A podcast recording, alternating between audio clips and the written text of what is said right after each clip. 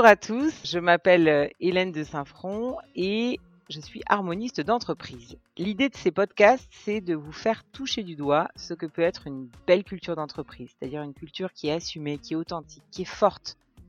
D'une part parce que, bah oui, oui, ça existe, et d'autre part parce que ces cultures, elles ont un effet extraordinaire aussi bien en interne qu'en externe dans les entreprises. Alors, comme rien ne vaut une belle histoire, aujourd'hui, je vous propose d'aller à la rencontre d'une entreprise à l'histoire et à la culture aussi chaleureuse qu'un bon verre au soleil en terrasse.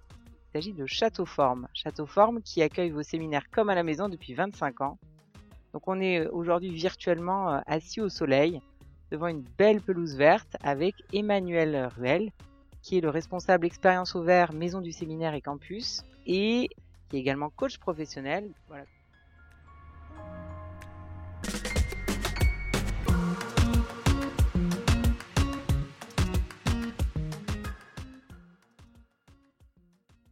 Emmanuel, merci à toi d'être avec nous. Bonjour, avec plaisir. En mode château forme, faut imaginer que devant nous, il y a une jolie table qui est recouverte de jus de fruits frais, de gâteaux faits maison, il y a même un petit pot de bonbons pour les plus régressifs. Emmanuel, merci de m'avoir servi mon deuxième verre de sangria à la pêche. Bref, virtuellement, on est au top. Alors, Emmanuel, pour commencer, je voudrais te proposer un peu de créativité. On va parler de culture Selon toi, quelle serait l'œuvre culturelle qui pourrait représenter Châteauforme et pourquoi? Waouh Alors, une œuvre culturelle. Alors moi, je suis passionné de cinéma, donc je ne vais pas m'aventurer sur d'autres formes d'art. Et assez vite maintenant, je pense à un film qui s'appelle Le sens de la fête. Je ne sais pas si tu connais. C'est un film d'Éric Toledano et, et d'Olivier Nakache, donc j'aime l'œuvre par ailleurs, parce que je trouve qu'il touche des sujets très divers.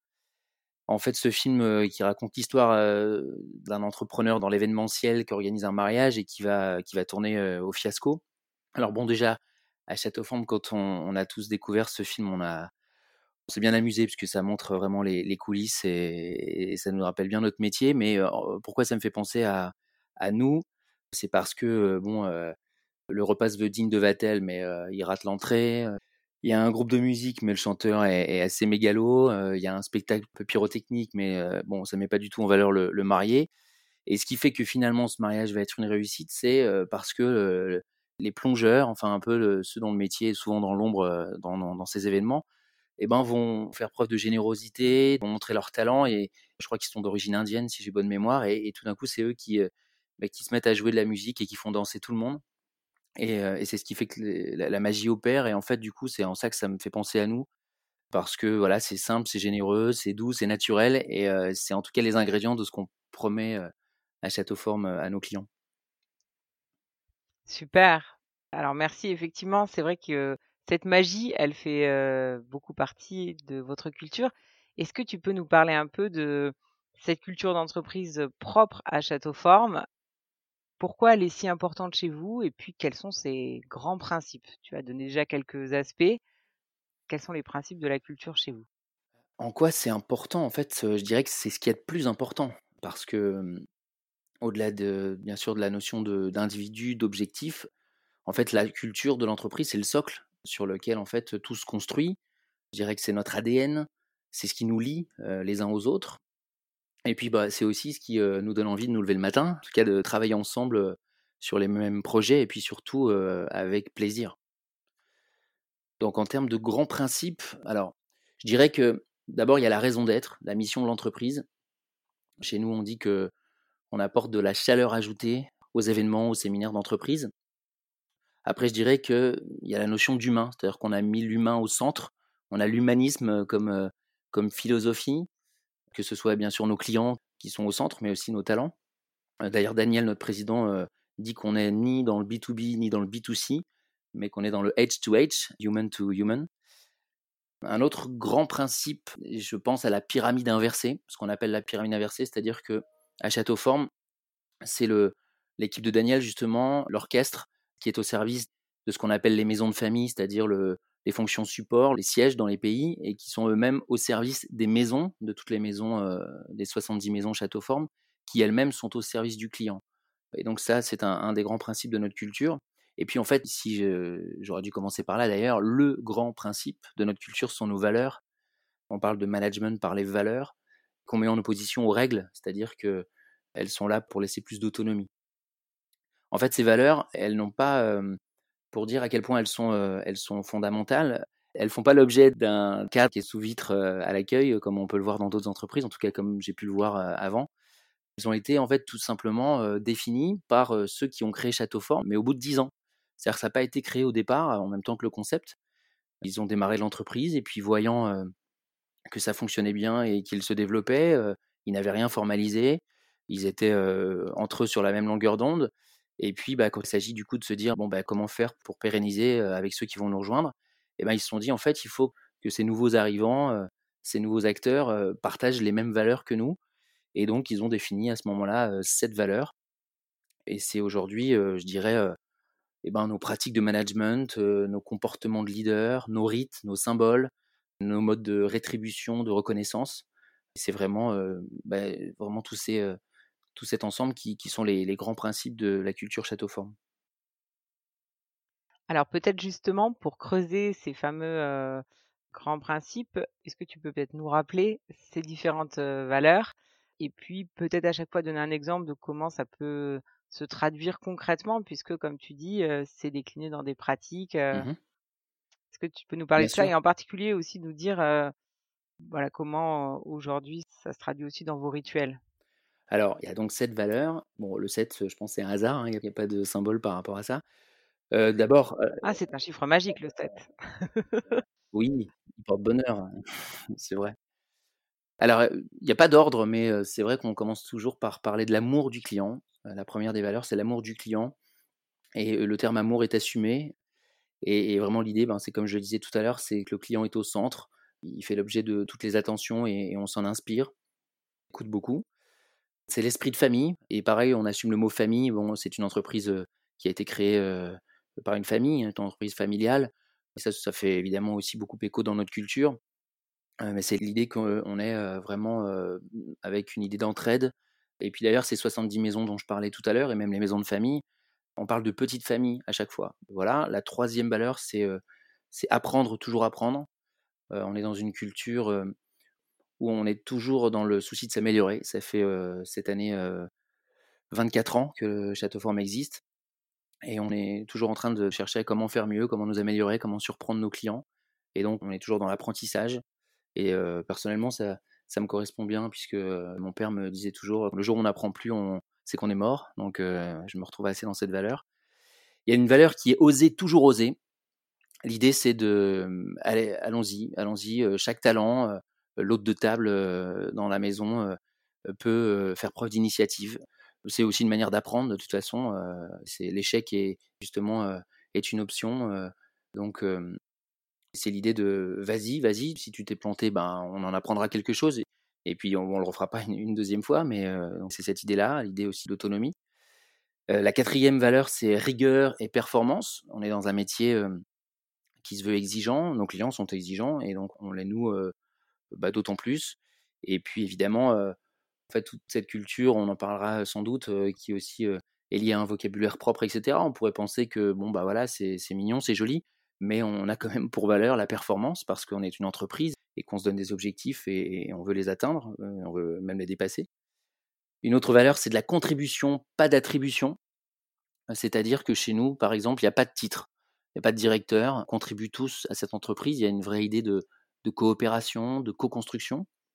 Et donc, on parle même donc de, contribution, c'est-à-dire qu'en plus de notre rôle premier, on va dire, de notre mission première, celle qu'on nous confie bah, au recrutement et puis selon l'évolution, bah, en plus de ça, on peut être amené à contribuer. Moi, par exemple, dans mon parcours, j'ai été couple d'hôtes, donc responsable de site, et je contribuais en plus à un moment donné à la formation. Donc voilà, par exemple. Et puis enfin, la septième valeur, c'est loyauté, honnêteté c'est sûr que cette culture laisse beaucoup de liberté, beaucoup d'autonomie, et donc elle implique évidemment qu'on puisse vraiment être honnête les uns avec les autres. Il y a une idée de confiance, mais, c'est ça aussi de toute façon qui fait cette culture, c'est que ce management par les valeurs dont je parlais, il est justement là pour qu'il y ait une confiance, on se fait confiance en fait. Et donc cette dernière valeur, elle, fait elle co à ça aussi. Alors justement, pour revenir sur, cette notion de confiance, tu as parlé beaucoup d'autonomie, de cette pyramide inversée, alors, évidemment, je suis curieuse, concrètement, comment ça se passe pour les décisions? Est-ce que vraiment on peut prendre des initiatives à tous les niveaux? Qui a un peu les clés de la boutique? Alors évidemment, qui dit autonomie dit cadre, hein, on est autonome, chacun, dans un cadre, sinon ça s'appelle, l'indépendance.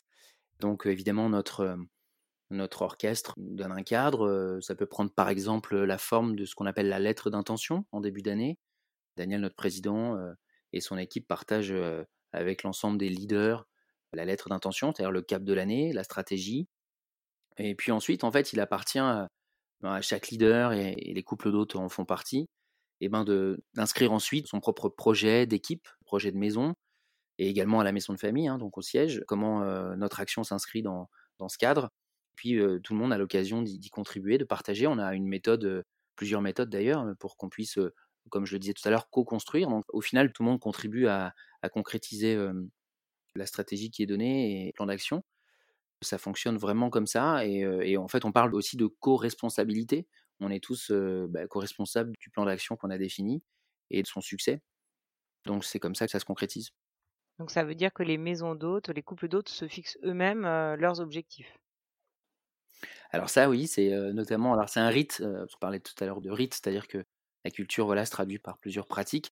Et effectivement cette notion de, en tout cas de co-construire ses objectifs pour un couple d'hôtes, elle est assez récente, finalement. Et c'est un des derniers rites, qu'on a pu créer, il y a maintenant, 1 an et demi.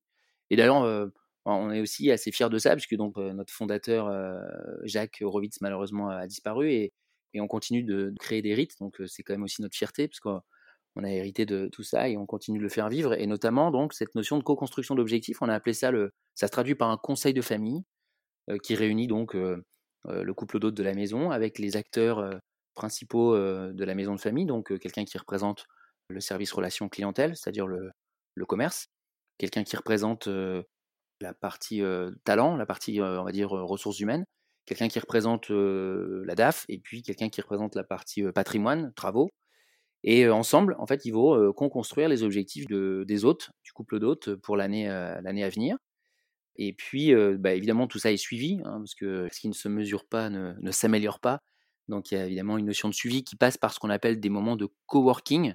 Alors c'est pas des lieux chez nous, c'est plutôt un esprit, une méthode, enfin ça fait l'objet d'une réunion qui a lieu tous les 2 mois et qui réunit, bon pour un même bassin, un certain nombre de couples avec ces acteurs, de la maison de famille pour faire un peu le suivi de tout ça. Alors pourquoi on parle de coworking? Parce qu'en fait l'idée c'est qu'on est entre pairs, il y a pas de hiérarchie, il y a pas de niveau, heu, il y en a pas qui sont, heu, au-dessus d'autres et c'est, heu, tout simplement ce challenge, entre maisons, entre maisons de famille, sur nos objectifs. Alors, où est-ce que tu en es? Tu connais cette difficulté-là? Moi je l'ai connue, voilà ce que j'avais fait ou voilà, beaucoup avec la méthode de questionnement et puis, enfin, ce rite de de conseil de famille, de coworking, il se boucle, par ce qu'on appelle le la récolte et le semis. C'est-à-dire que c'est l'idée de récolter les fruits de l'année précédente, donc ça veut dire on évalue, tout simplement les objectifs et puis, ben, ça donne lieu, à une reconnaissance qui passe aussi par, bien sûr, une rémunération et puis le semis, beh, c'est simplement se dire: «Bah, qu'est-ce qu'on replante pour l'année prochaine?» Alors, moi ce que j'adore, c'est que tu parles de semis, de récolte de fruits, de conseils de famille, de lettres d'intention et cetera. C'est-à-dire que vous avez vraiment créé un vocabulaire, propre, extraordinaire. Qu'est-ce qu'il apporte ce vocabulaire et comment plus généralement votre culture, se traduit comme ça dans votre communication? Alors effectivement, ça a donné lieu, à un vocabulaire, à un langage, à une langue vivante, j'étais en train de penser. Alors bon, moi j'étais pas là à la naissance de Château Forme, mais je sais que bon, l'idée d'un vocabulaire, propre, elle est d'abord venue par rapport au client, encore une fois.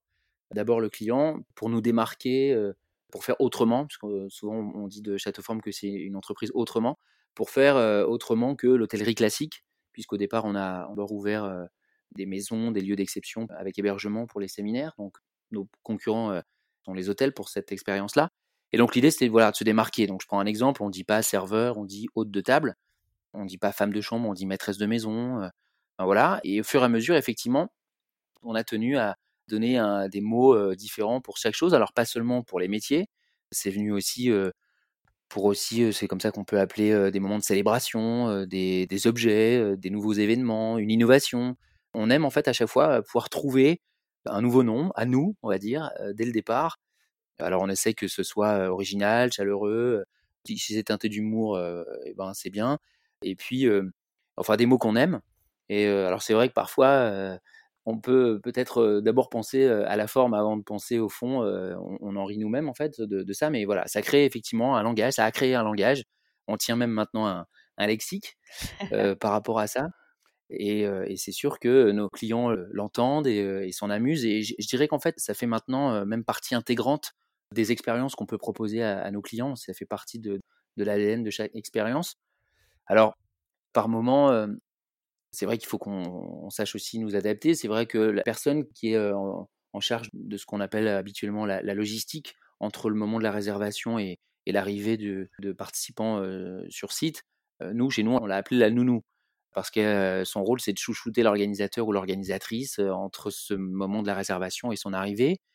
Et bon, en, dupliquant les expériences, par exemple en ville, bon, ce terme de nounou, ça nous est arrivé de temps en temps, rarement, mais c'est arrivé on écoute nos clients, on fait attention, qu'on nous dise, mais bon, nounou, qu'est-ce que c'est que nounou et, de sentir que le, client n'était pas forcément à l'aise avec ça. Alors, alors bien sûr, on, sait se remettre en question par rapport à ça et puis on change. Mais en même temps, ça crée un débat et on aime beaucoup ça à Châteauforme, débattre. Alors même si ça nous amène à débattre avec nos clients, et ben c'est très bien. Alors ça justement, ça m'amène à, à, parler un peu de la relation que vous avez avec vos clients. Donc en ayant mis en place toute cette culture très forte et comme tu le disais, qui a souvent été pensée d'ailleurs pour le client avec votre mission sur la chaleur ajoutée, cette notion d'amour du client. Donc, quels sont les bénéfices justement par rapport au client que vous avez pu avoir d'avoir une culture aussi forte? Alors, les bénéfices par rapport au client, ça va être justement, alors ce qu'on appelle la chaleur ajoutée, peut-être que j'explique un petit peu plus ce qu'on entend par là. En fait, ça veut dire quoi? Ça veut dire que quand on. je parlais de lieux d'exception tout à l'heure. Bon, d'autres peuvent chercher, ouvrir des lieux d'exception. Quand je parle de lieux d'exception, c'est un château, c'est un chalet à la montagne, c'est un mas en Espagne. Bon, d'autres peuvent le faire. Chez nous, on fonctionne beaucoup aussi, en tout cas pour l'expérience ouverte, sous forme de forfait. On propose un forfait tout inclus. Bon, c'est pareil, le tout inclus maintenant, ça s'est bien déployé et d'autres le font. Cette idée de chaleur ajoutée, c'est tout simplement que on va venir dès le moment de la réservation, apporter un sourire au téléphone. Et puis sur place, ça va être la façon dont on va accueillir nos, participants, toutes les attentions dont ils vont faire l'objet, le sens du détail, le fait que l'ensemble de nos équipes fassent preuve de simplicité, de naturel, de douceur, de, de flexibilité, de gentillesse. Voilà, c'est que ça va passer, bah, encore une fois, voilà, par l'humain, et c'est ça qu'on appelle la chaleur ajoutée. Et donc les bénéfices sont ceux-là, et c'est ce qui font que nos clients viennent et reviennent, parce que notre souci, c'est bien ça, c'est de les fidéliser, c'est qu'eux aussi soient loyaux. Je parlais de loyauté tout à l'heure, euh, mais euh, c'est évidemment ce qu'on recherche par rapport à nos clients. Et donc, c'est vraiment ça le, bénéfice qu'on va trouver. Et ce que nos clients nous renvoient euh, très souvent, c'est que cette chaleur ajoutée est un ingrédient au succès de leur événement, de leur séminaire, de leur réunion. Ils nous disent, notre séminaire n'aurait pas eu le même impact sur nos équipes sans vous. C'est-à-dire qu'évidemment, ils avaient pensé à un programme, à des messages, à du contenu, dans lequel évidemment nous, on ne rentre pas. Mais le contenant, j'allais dire, tout ce qui a pu être mis comme condition tout autour de, ces moments de, réunion, eh ben, a contribué au succès. Parce que bon, souvent, l'objectif implicite de tous ces événements, c'est la cohésion. Combien de fois j'ai entendu, bah voilà, mon objectif, c'est la cohésion. Bon, c'est assez difficile, enfin, tu le sais de par ton métier, de pouvoir nous dire, voilà, l'objectif de ce séminaire, c'est la cohésion. En fait, c'est implicite c'est parce qu'on va tous travailler à définir un objectif commun et aussi de la façon dont ça se passe, avec des bons moments de table. Le moment de la table est important chez nous. Des moments de, je prends un exemple, le karaoké. Euh, on se retrouve le soir, on chante euh, ensemble et, et puis voilà, on en parle le lendemain et puis ça nous crée des souvenirs. C'est tout ça. C'est les moments de réflexion dans le parc. Euh, voilà, c'est tous ces souvenirs finalement, tous ces moments, ces photos, ces photos imaginaires avec lesquelles ils repartent, qui créent la cohésion du, séminaire. Donc c'est aussi un, bénéfice majeur. et on espère bien que dans ce contexte actuel de, crise, c'est ce qui leur donne envie de revenir, c'est de se retrouver. Quoi. Ces, ces mmh. retrouvailles se fassent chez nous. Je crois qu'effectivement, une bonne partie de la population rêve d'un séjour au vert dans une de vos maisons pour pouvoir être tous autour de la table, au soleil, boire un coup, faire des jeux collectifs. effectivement, là, il y aura une grosse demande, on vous le souhaite, à la sortie. Et effectivement, de retrouver cette chaleur ajoutée, parce que quand on est tout seul, c'est un peu plus difficile. alors justement, pour parler un petit peu de cette situation, hein, je voudrais revenir sur cette notion du Covid et justement de comment est-ce que cette culture aujourd'hui, elle vous sert à traverser la crise ou à traverser d'ailleurs d'autres difficultés que vous avez pu avoir. Hein. J'ai vu l'extraordinaire vidéo que vous avez mmh faite. Voilà, qu'est-ce qui aujourd'hui s'exprime chez vous et qui vous permet de gérer cette situation qui, pour votre secteur particulièrement, est effectivement un vrai challenge? Ben, effectivement, cette culture, elle, est forte. Et en tout cas, j'observe, je ressens qu'elle est encore plus forte en ce moment. Donc, c'est bien preuve que c'est un vrai lien, comme je disais tout à l'heure, un vrai socle sur lequel on peut s'appuyer. Ben, je pense qu'elle s'exprime par de la solidarité, solidarité entre nous, bien sûr. Alors, pour, pour être très concret, bon, ben, notre, secteur connaît pour le coup un, vrai arrêt. Hein. Toutes nos maisons sont, sont fermées. Donc, nos couples d'hôtes et nos équipes de maison sont en activité partielle. Donc, bah, c'est aussi une forme de solidarité, puisqu'ils ont évidemment tout de suite compris, accepté que c'était un, vrai enjeu qui se présentait, un enjeu sanitaire évidemment, mais aussi qui se traduira comme un enjeu économique. C'est aussi, du coup, je parle de solidarité, mais ça se traduit aussi par, par des dons. Alors, les dons qu'on peut se faire en interne, déjà, il y avait un certain nombre de denrées dans, nos chambres froides et dans nos réserves ben, qui étaient périssables. Et donc, par exemple, les couples ont offert à leur, équipe, mais aussi des dons à l'extérieur, aux associations. On avait anticipé un certain nombre de commandes je pense à, évidemment, comme tout le monde, au gel hydroalcoolique, aux gants, aux masques. Et donc, on a offert, par exemple, ici, dans le Val d'Oise, notre siège, une partie de notre maison de famille est à Persan, dans le Val d'Oise, on a offert à l'hôpital de Beaumont. Bon, voilà, ça se traduit par cette solidarité-là, ça se traduit par du lien. C'est très important. alors, c'est déjà important le reste de l'année parce que, comme on est répartis en maison de famille, en maison, on on travaille pas tous ensemble physiquement. Donc il y a déjà cet enjeu-là permanent chez nous, qui qu'on ne se voit pas tous tous les jours. Bon, là, c'est exacerbé puisque chacun est chez soi. Et donc cette culture, elle se traduit aussi par ce lien qui perdure. Donc bah, un peu comme d'autres entreprises, hein, on n'est pas très innovant, j'ai vu, bien sûr, mais, on, tient à marquer ce lien à travers des, des visios, mais aussi les apéros virtuels qu'on peut faire avec ses amis. Bon, bah, nous, on le fait aussi avec nos équipes par des challenges qui sont donnés sur la photo de l'équipe confinée la plus originale, etc. Donc, comment on garde le lien pour que quand on va reprendre, on reprenne avec le même dynamisme, la même envie, la même motivation et certainement plus par la confiance. En fait, encore une fois, cette notion de confiance, en fait, elle est, elle est fondamentale. Et, et pour le coup, je parlais de pyramide inversée tout à l'heure et Daniel explique que la pyramide doit être aussi capable de de s'inverser par moment dans certains cas, et pour le coup, dans celui-là, elle, s'inverse. C'est vrai que là, le, Daniel, son équipe, évidemment, reprennent la main et, nous disent ben voilà, quels sont les différents scénarios auxquels on a pensé, et, donc tout le monde, évidemment, suit et, se met en marche, et on leur fait confiance, en fait, c'est ça que je voulais dire. Enfin voilà, c'est un peu comme, finalement, parfois on dit que l'éducation qu'on donne à ses enfants, elle ressort quand on va chez les autres. Ben en fait, là, cette culture, moi, je la sens vraiment ressortir de manière encore plus forte en ce moment. C'est, c'est vraiment parce qu'on partage vraiment cette culture bah, qu'on vit ça tant bien que mal, mais plutôt bien que mal en fait. Waouh, c'est un très beau message d'espoir. Merci beaucoup. Alors, on va dire que vous, vous êtes un peu au niveau chef étoilé quand beaucoup de dirigeants et d'entreprises sont encore en train d'essayer de comprendre comment on fait cuire un œuf. Alors, concrètement, si on part de zéro, qu'est-ce qu'on peut faire pour devenir comme vous un cordon bleu de la culture d'entreprise?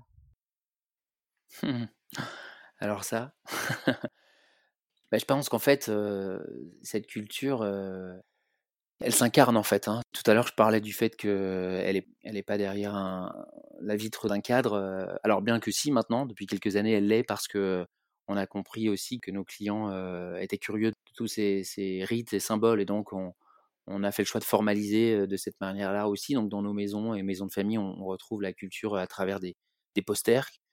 Mais en fait, voilà, ça ne suffirait pas, et donc elle s'incarne. Et je pense que bah, au départ, je suis pas certain qu'on se dise bon bah tiens allez, je vais définir une culture d'entreprise. En fait, je crois que ça commence par une personne qui a une vision et puis qui l'incarne d'une certaine manière, ce qui a été le cas de Jacques et Daniel aussi, qui a cofondé l'entreprise, et qui ont décidé de, par leur pratique, encore une fois, de management, de leader, de faire les choses comme ci, comme ça, et puis au fur et à mesure de la croissance et du développement de l'entreprise, ça, ça a voilà, vraiment donné lieu à différents rites et symboles, et ça se duplique comme ça, mais je pense que, voilà, encore une fois, ça s'incarne au quotidien. chez nous, si elle se transmet, et c'est fondamental que cette culture se transmette, elle se transmet beaucoup, principalement par chacun, par le leader, bien sûr, vis-à-vis de chacun de ses talents, au recrutement et ensuite dans, dans la façon dont il l'accompagne. Mais voilà, c'est un comportement en fait. Donc, je pense que bah, pour se lancer dans, dans un projet comme celui-là, il faut tout simplement le démontrer. C'est une démonstration, je dirais. Mmh une démonstration, une preuve par l'exemple. Exactement, tout à fait. Eh ben, merci infiniment, Emmanuel, pour cette expérience que tu nous as partagée. Ça fait énormément de bien d'entendre ça et d'entendre ça en particulier d'une entreprise qui, en ce moment, est dans une situation qui n'est pas facile et qui n'est pas confortable. Donc voilà, c'est aussi bon que vos petits gâteaux à la pistache que vous servez généreusement. Voilà, merci beaucoup.